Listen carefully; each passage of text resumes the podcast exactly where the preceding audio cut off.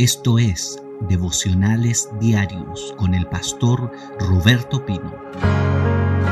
Marcos capítulo 4, verso 37. Marcos 4, verso 37. Dice la palabra del Señor. Vamos a leer, de, vamos a leer del 35 en adelante. Marcos 4, 35 para adelante. Aquel día cuando llegó la noche les dijo pasemos al otro lado. Gloria a Dios. Aquel día cuando llegó la noche les dijo pasemos para el otro lado. Y despidiendo a la multitud le tomaron como estaba en la barca y había también con él otras barcas. Vamos a hablar un poquito hoy día acerca de la tormenta. Bendigo a Araceli que está ahí también sea bendecida. Todos los que están entrando ya al devocional Jesús. Del, del versículo 35 al 41, vamos a ver a Jesús y a sus discípulos experimentando una tormenta. Dice la Biblia el verso 35, cuando llegó la noche, Jesús les dijo, pasemos al otro lado. Quiero decirte que aquí hay algo bien interesante. Es Jesús el que planifica el viaje. Y la tormenta es parte del viaje. No queremos, nadie quiere tormenta en su vida, nadie quiere ningún problema. ¿Quién podría decir, uy, me gustan los problemas? Amados que me están viendo en este devocional, quiero decirte que los problemas son parte del viaje son parte de la ruta, son parte del camino. Jesús planifica el viaje, él sabía que vendría una tormenta.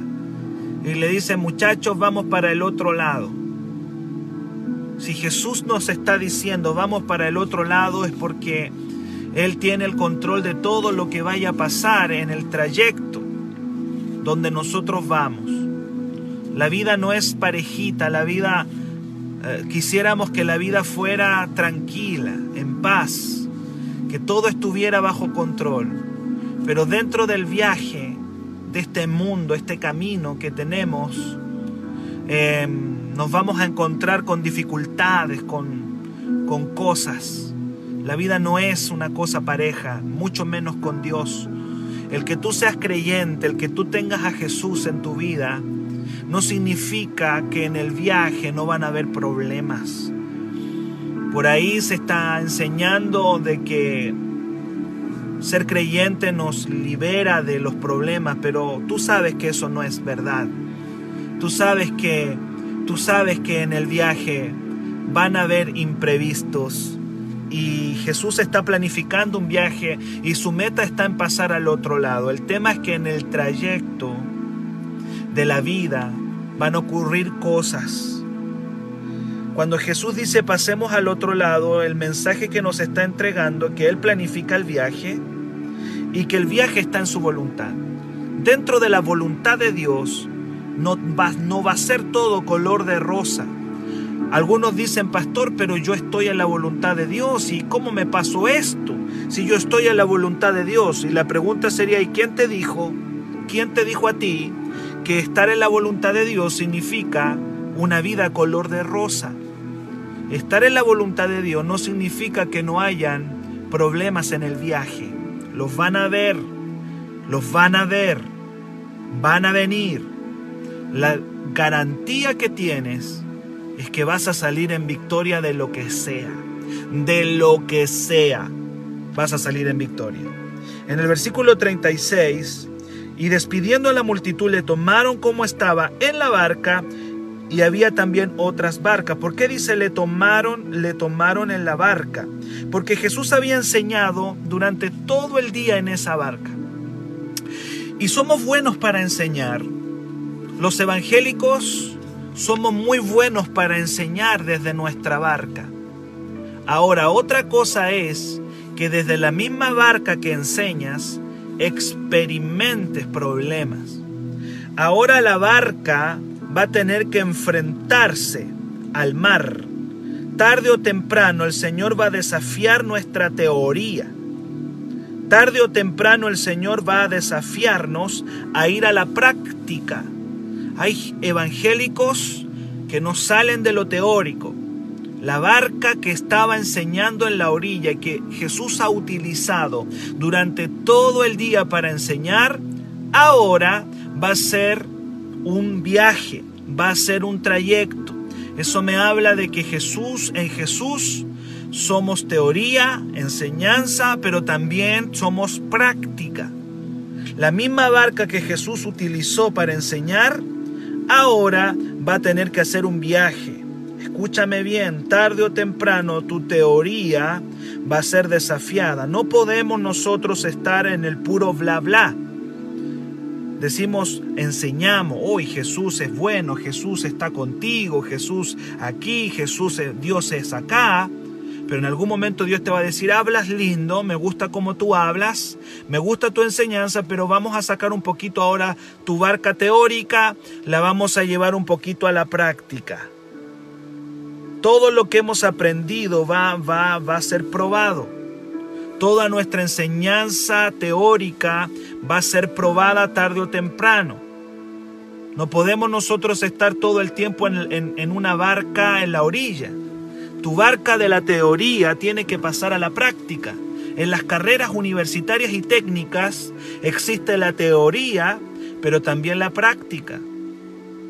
Y hay módulos que se hace práctica. Yo hace poco terminé una carrera y, y, tuvimos módulos teóricos, pero luego tuvimos que enfrentarnos a la práctica.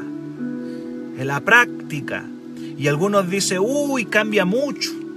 ¿Cómo cambia, dicen, de lo, de, de, lo, de lo, teórico a lo práctico? Hay, un, hay, un, hay una tremenda distancia entre lo, teo, lo teórico y lo práctico. Claro que hay distancia porque no es lo mismo. Hay gente que está arriba de la barca, en la orillita, aprendiendo, pero otras cosas cuando el Señor te llama a la práctica. Y aquí parece que el Señor va a llevar a la práctica a sus discípulos. Yo no sé si alguna vez usted tuvo un examen sorpresa en el colegio. Era cuando el profesor sin aviso decía, saquen una hoja. Y ahí te temblaba todo. Cuando un profesor, cuando un profesor va y dice, saquen una hoja. Y uno dice, ¿qué, pasó aquí? Examen sorpresa. Bueno, es exactamente lo que Jesús va a hacer ahora con los discípulos. Señor le va a dar un examen sorpresa, le va a decir, saquen una hojita. Ya estuvimos todo el día enseñando, hablamos bonito, pero ahora vamos a, vamos, vamos a, vamos a la práctica. Y a mí me parece que la tormenta, la tormenta que va a experimentar ahora Jesús con sus discípulos, es como Jesús diciéndole, saquen una hoja, saquen una hoja. No estaban preparados para esto porque venían de un día de enseñanza, venían de un día hermoso de, de, haber aprendido y ahora van a tener que practicar lo que han aprendido. Hay un momento en que el Señor te va a decir a ti, hijo, saca una hoja, saca una hoja. Uy, me tiembla todo cuando dice sacan una hoja, porque algo Dios nos va, nos va a enseñar y hay que estar preparado y, y toda la todo lo teórico que hemos aprendido tenemos que llevarlo a la práctica. No podemos ser puro bla bla. Jesús ha enseñado de la semilla, ha enseñado del grano de mostaza, ha enseñado del sembrador, ha venido enseñando muchas cosas, pero ahora le dice, van a sacar una hoja. Vamos a aprender un poquito, vamos a sacar la barca de la orilla y vamos a meternos en la práctica. El verso 37 dice que aquí viene el examen. Qué terrible, Señor. El versículo 37 dice, pero se levantó una gran tempestad de viento. Escuche bien, se levantó una gran tempestad de viento. Y echaba las olas en la barca de tal manera que se anegaba. Momentos inesperados. El viaje, en el trayecto van a ocurrir momentos inesperados.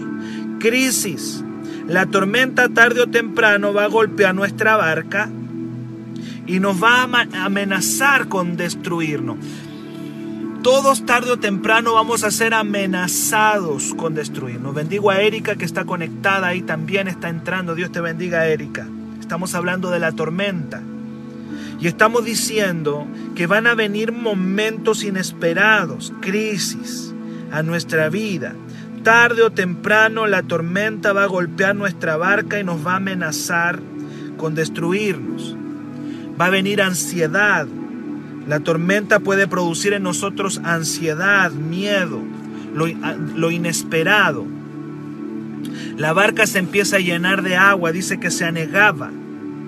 El hundimiento está cerca y cuando hablamos de hundirnos, hablamos de morirnos. El máximo temor que tiene un hombre y una mujer es a morirse. El miedo a la muerte es la raíz de todos los miedos que tenemos. Es el miedo a la muerte, el miedo a morir.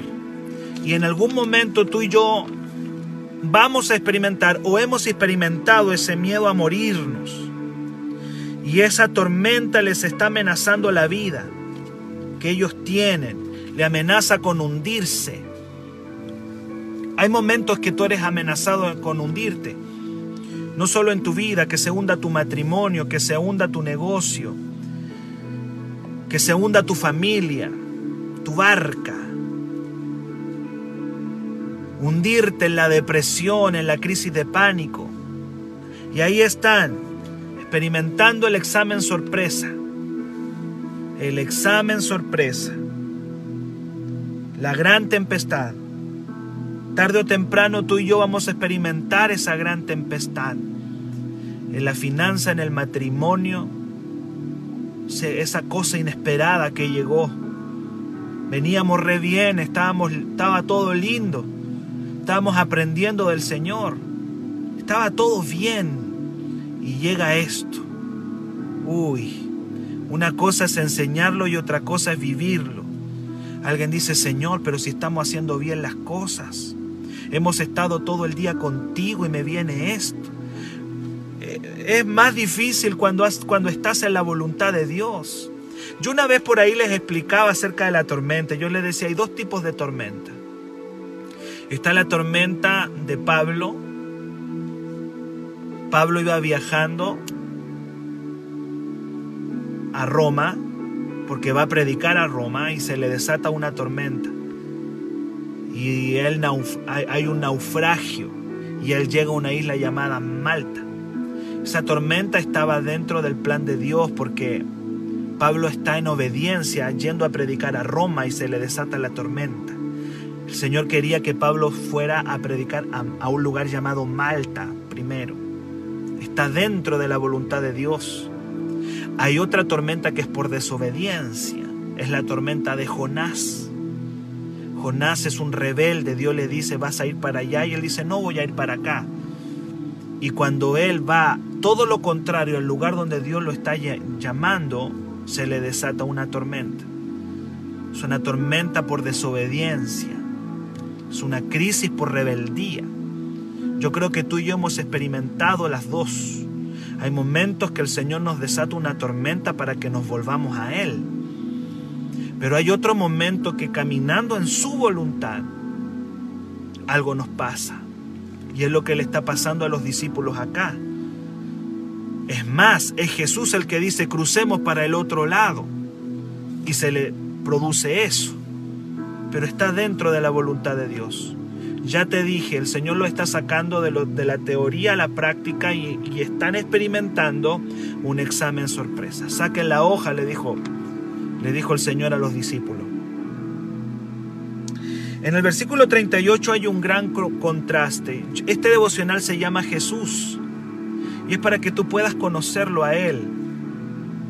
La meta es ser como Él. Efesios 4 dice, yo quiero que ustedes lleguen a la altura del varón perfecto, maduro. Jesús es nuestra meta. ¿Qué hace Jesús en una tormenta? ¿Cómo se comporta? ¿Cómo actúa? La tormenta es igual para todos. Es igual para todos. La actitud de Jesús hace la diferencia. La Biblia dice que duerme en la parte de atrás en una almohada. Cabezal, dice aquí eh, Marcos, un cabezal. Tan su almohadita en la parte de atrás durmiendo. Dice así, y él estaba en la popa durmiendo sobre un cabezal y le despertaron y le dijeron, maestro, ¿no tienes cuidado que perecemos? Uy, quiero ser como Jesús, decimos nosotros, lo cantamos. Yo quiero ser como Jesús. Yo quiero ser como Cristo. Bueno, Jesús duerme en las tormentas. Jesús descansa en medio de la tormenta. ¿Dónde radica la, la, actitud de Jesús? En su confianza al Padre. Él tiene una confianza absoluta al Padre. No está desesperado. Jesús no está complicado. Él está durmiendo en la parte de atrás de la embarcación, en la popa, está durmiendo en una almohada, en un cabezal. Eso nos habla de confianza, de fe. En el trayecto van a venir tormentas, pero Jesús pareciera que ni las siente. Ha estado predicando todo el día. Por lo tanto está muy cansado. Jesús tenía un cuerpo físico como el tuyo y como el mío. Ha estado predicando todo el día. Está exhausto. Está cansado y está durmiendo. Ahí está. Confianza total. Jesús sabe que va a morir el día en que Dios diga que muera y él sabía que ese no era su día porque Dios tenía que cumplir su plan con él y él está simplemente durmiendo. Y eso nos habla cuando decimos, Señor, yo quiero ser como Jesús. También vale en la prueba, también vale en la tormenta. Quiero ser como Jesús. Y le dice los discípulos desesperados todo lo contrario. Ahí tú vas a ver el contraste entre Jesús y los discípulos. Los discípulos están con crisis nerviosa, están temblando de miedo, tan ansiosos, desesperados. Quiero que veas el contraste, Jesús durmiendo y todos los discípulos con crisis nerviosa. Como cuando algo nos pasa y decimos, nos vamos a morir, Señor, eh, ¿qué nos está pasando? Dios mío, ¿dónde está Dios aquí? Hay otros que reclaman, ¿dónde está Dios y por qué esto? Bueno, así están los discípulos. Y le dicen, maestro, no tienes cuidado que perecemos. En otras palabras, Jesús, ¿no te importa lo que me está pasando? ¿No te importa? ¿Cuántos han sentido a Jesús durmiendo en medio de un problema que tiene o que tengan? Hay veces que vas a sentir una ausencia de Jesús. Pero también es parte del discipulado eso. Sentir la ausencia del Señor en un problema. Y no me venga a mí con decir, no, yo siempre siento a Dios. No, yo siempre lo siento a mi lado. No me venga con eso. Hay momentos en que tú vas a decir, y bueno, ¿y dónde está Dios aquí? ¿Dónde está Dios? Y esto quedó escrito para enseñarte que hay momentos en que vas a ver como que a Dios no le importa lo que tú estás pasando. Vas a experimentar situaciones en que vas a decirle tal cual como estos discípulos le dijeron a Jesús, ¿no te importa? ¿No te importa que me... Voy a dar ejemplos. ¿No te importa que me diagnosticaron un cáncer?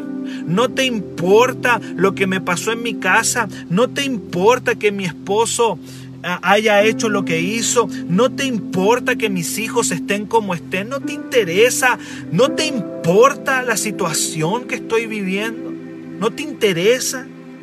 Tarde o temprano es parte del discipulado, es parte del proceso, es parte del viaje en la vida cristiana, experimentar una sensación de ausencia, ausencia de Jesús. Queremos sentirlo cerquita siempre. Queremos sentirlo siempre la presencia. Pero hay momentos que tú vas a sentir la ausencia de Jesús. Jesús experimentó esa ausencia terrible en la cruz cuando le dice, Padre, ¿por qué me abandonas? ¿Por qué me abandonaste? ¿Dónde estás? ¿Dónde está Dios cuando alguien le dice usted tiene un cáncer? ¿Dónde está Dios cuando alguien experimenta una catástrofe en su vida, en su casa? Y esto quedó escrito aquí porque nos quiere enseñar algo. Algo Dios nos quiere enseñar. Tarde o temprano, tú y yo vamos a experimentar esa terrible sensación de que a Dios no le importa lo que nos está pasando. Parece que duerme Jesús en medio de mi problema, pero descuidamos el hecho que Él está en la barca. Él está, el que yo no lo sienta, no significa que no esté el que yo no sienta que está haciendo algo no significa que no esté haciendo algo. Hay momentos, es como los niños cuando que son muy dependientes. A veces los niños se separan un poquito de sus papás y se desesperan y se ponen a llorar. Hay bebés, hay bebés que son muy dependientes. Y cuando ya no ven un poquitito a la mamá, ¡guau! se ponen a llorar ahí. Y eso también nos habla de una, de una cierta inmadurez que tú y yo podemos tener. Yo tengo que entender que aun cuando no sienta a Jesús haciendo algo, Él sí está haciendo algo. Aun cuando yo lo vea durmiendo o lo vea inactivo, no significa que Él esté inactivo. Él algo está haciendo. Jesús durmiendo nos está enseñando algo. El Jesús que duerme atrás en la barca nos está haciendo un examen sorpresa. Él nos está haciendo un examen sorpresa. Y a mí me parece que los discípulos salieron todos con rojo aquí. A mí me parece que los discípulos fueron todos reprobados este día. Porque ellos no entendían que era Jesús el que estaba haciéndoles un examen sorpresa. Estaba todo bajo control y ellos no lo sabían. Necesitan tener una revelación más profunda de Jesús. Necesitan accesar y crecer y madurar. La tormenta es parte del discipulado. Es parte del trayecto. Es parte de su voluntad. No puedes tener una vida cristiana color de rosa. La tormenta más la indiferencia de Dios están experimentando dos cosas. Una la tormenta y otra el silencio de Dios. Uy, el Señor me trae el año 2008. Uy, el Señor me está trayendo ahora al año 2008, donde experimenté en nuestro ministerio la tormenta y el silencio de Dios. Padre, pero ¿cómo me sacan de una iglesia? ¿Cómo me corren? Dicen que estamos haciendo hechicería, nos echan de una corporación cuando en realidad lo único que hemos hecho es hablarle de avivamiento a la gente, ministrarla, es impartir de tu poder. ¿Por qué? No entiendo, Señor. ¿Por qué tenemos que irnos a la calle? Señor amado, quedamos en la calle literalmente el año 2008. El año 2008 nosotros quedamos en la calle, hermano, con mi hijo de cuatro años Padre, si lo único que hemos hecho es enseñarle a la gente tu palabra, y ahí tú experimentas dos cosas, tormenta y el silencio de Dios. El cielo no dice nada, nada, pero está mirando, está mirando Dios. Debemos aprender a confiar en Dios como Jesús lo hizo. ¿Cuánto me dicen amén esta mañana? ¿Cuánto me dicen amén? Le hablo a gente que puede experimentar el silencio de Dios y la tormenta, las dos cosas juntas. Pero quiero decirle algo, yo veo aquí algo. Aún con nuestra ansiedad podemos orar. Con nuestra crisis nerviosa oramos. Y Dios escucha una oración con crisis nerviosa. Claro, la escucha igual. No es que Él diga, no, estás con crisis nerviosa, así que no te voy a escuchar. Con crisis nerviosa Jesús te escucha igual. Hubiese preferido que hubiese sido de otra manera. Hubiese preferido orar con otra confianza, Señor, pero no me alcanza. Así que con crisis nerviosa y todo, están ahí tiritando los discípulos y van y lo despiertan. Nuestras oraciones desesperadas despiertan a Jesús igual. Quizás Jesús hubiese preferido que lo hubiesen despertado de otra manera. A veces Dios hubiese preferido que yo hubiese orado con otra confianza.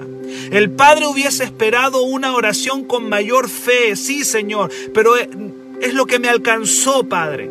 Pero aún mi oración desesperada y con crisis nerviosa, y aún cuando te desperté como te desperté, Dios igual se despierta y nos escucha. Padre, hubiese esperado que mi oración hubiese sido con más confianza, con más fe. Pero aún con mi incredulidad te desperté, Señor. Y sí, Dice la palabra que la crisis nerviosa de los discípulos lo despertó. Dice ahí, y le despertaron. Y le despertaron. A veces despertamos a Jesús así. Igual nos escucha, porque Él nos ama. igual no se escucha. Escuche bien, tarde o temprano Jesús le va a poner a prueba. No sé si usted me entendió eso en esta mañana. Tarde o temprano en el trayecto Jesús te va a poner a prueba y te va a decir, examen sorpresa, saca una hoja. Uy, cuando el Señor nos dice que saquemos una hoja, hermano. Y ahí viene todo lo que hemos aprendido, todos los, todos los devocionales que te he entregado, te los va a poner a prueba el Señor. Todos estos devocionales. Saca una hoja, te dice el Señor. Número dos, la prueba muestra nuestra incapacidad de dominar lo que creemos dominado. Vuelvo a repetir, la prueba muestra mi incapacidad de dominar lo que yo creo que domino. Los pescadores experimentados pensaban ellos que ellos eran experimentados en el mar. No, a veces el Señor nos va a hacer perder el control de aquello que yo creo que controlo. Uy, pero si yo soy profesional tantos años, esto yo lo sé. Uy, si yo soy experto en esto. No, no, no, no. A veces vas a perder el control de lo que tú crees que controlas. Tú piensas que tu vida está toda bajo control o esta esto yo lo controlo. Esta, es mi área. Así, esta es mi área, yo la conozco. No, no hay área que no vaya a ser sacudida. Hay, tú puedes decir, yo soy profesional, yo tengo un título, yo tengo una profesión, yo esto lo controlo, esto yo lo sé. Estos pescadores eran pescadores experimentados, pero ahora tienen que entender, tienen que entender que son incapaces de dominar. Y hay situaciones que tú te verás incapaz de dominar. Hay, van a venir cosas en tu vida en las que tú vas a decir, soy incapaz de dominar esto. Y ahí vas a entender, número tres, que la prueba nos permite experimentar el poder y la gracia de Dios. Los problemas nos permiten experimentar y ver a Jesús en un área que yo no antes no le había visto. Le conozco como el sanador, pero quizá no le conozco como el proveedor. Y alguien va a tener quizá en algún momento que quedar sin trabajo para conocer al proveedor. Alguien va a tener que experimentar un diagnóstico un poco complicado para experimentar el sanador. Las tormentas nos permiten experimentar la gracia y el poder de Dios. ¿Cuánto me dicen amén? Vamos terminando, amados. Verso 39 y 40. Y levantándose, wow, levantándose, lo despertaron de manera terrible. ¿A quién le gusta que lo despierten así terrible? Y levantándose reprendió al viento y dijo al mar, calla, enmudece. Y cesó el viento y se hizo grande bonanza. Y les dijo, ¿por qué estáis así amedrentados? ¿Cómo no tenéis fe? Nuestro problema no es el viento ni las olas. El problema de los discípulos nunca fue la tormenta. Si tú lo miras fríamente, nunca fue el problema la tormenta. El problema mayor que tú y yo tenemos se llama incredulidad. Tenemos un problema de incredulidad. Voy a volver a decir, el problema no es el problema. El problema es la incredulidad. Ahí está. Ahí está el problema real. Esa es la raíz. Esa es la raíz. El miedo y la fe no andan juntas. Cuando entra el miedo, la fe se va. Y cuando entra la fe, el miedo tiene que retirarse. Ellos estaban llenos de miedo y habían perdido la fe. ¿Por qué estáis así amedrentados? La palabra amedrentados significa acobardados. Bueno, las pruebas manifiestan qué tan valientes somos. ¿Por qué estáis así acobardados?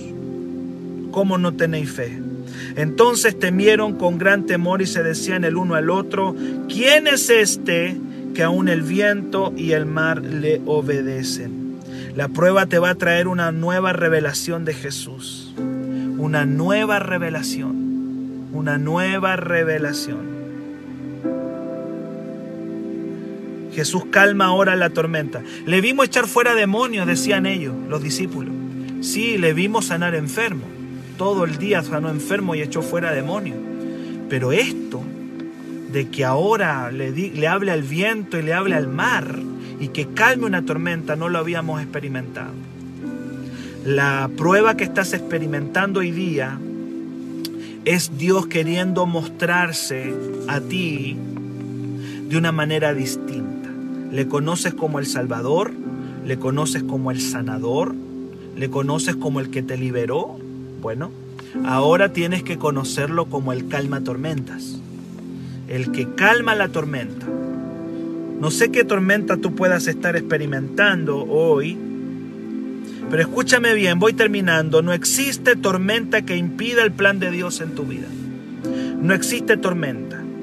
Son las pruebas sorpresas las que te revelan el poder y el amor de Jesús.